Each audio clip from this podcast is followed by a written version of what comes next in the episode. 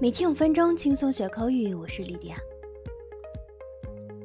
上学时度秒如年，放学时白驹过隙，激动人心的放学要怎么说呢？我们今天一起来看看。放学其实很简单，我们来学习三种。Number one, after school. For example, come straight home after school. 放学后直接回家。Number two, leave school. 放学，完成学业后离开学校的意思。For example, they can leave school early today to play football.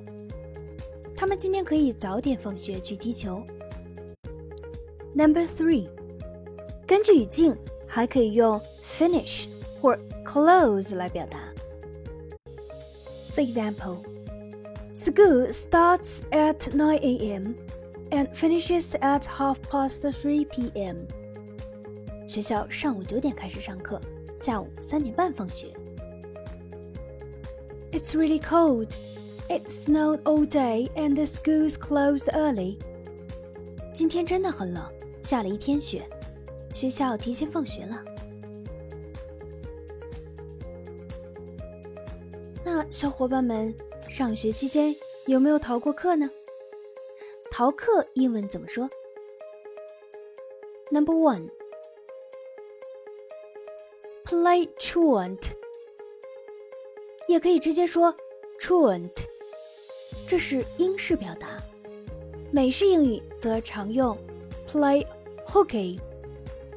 我们来看英文词典中的解释：It means to be regularly absent from school without permission，也就是逃学、旷课的意思。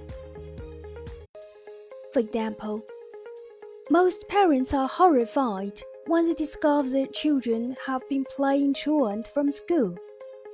当发现自己孩子一直逃学时，大多数的父母都感到很震惊。Number two, skip class or cut class。cut 在这里表达的是缺席、没有去的意思。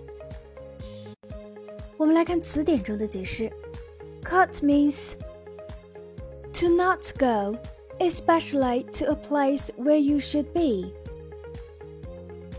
For example, your son has been cutting classes. 你的儿子一直在逃学。I skipped class and went to the park instead. 我逃课去公园玩了。最后呢，我们来讲讲停课英文怎么说。第一种，短时间的停课，比如有台风或者开运动会，我们可以说 suspend class。这里面 suspend 是暂停的意思。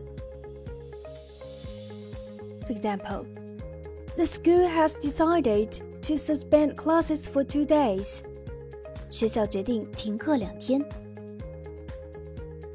第二种，如果是长时间的停课，比如放暑假，我们可以说 school is closed，或者 school closure。For example, the school was closed during summer vacation. 暑假期间，学校停课。好的，我们今天的内容就是这些，你都学会了吗？See you next time.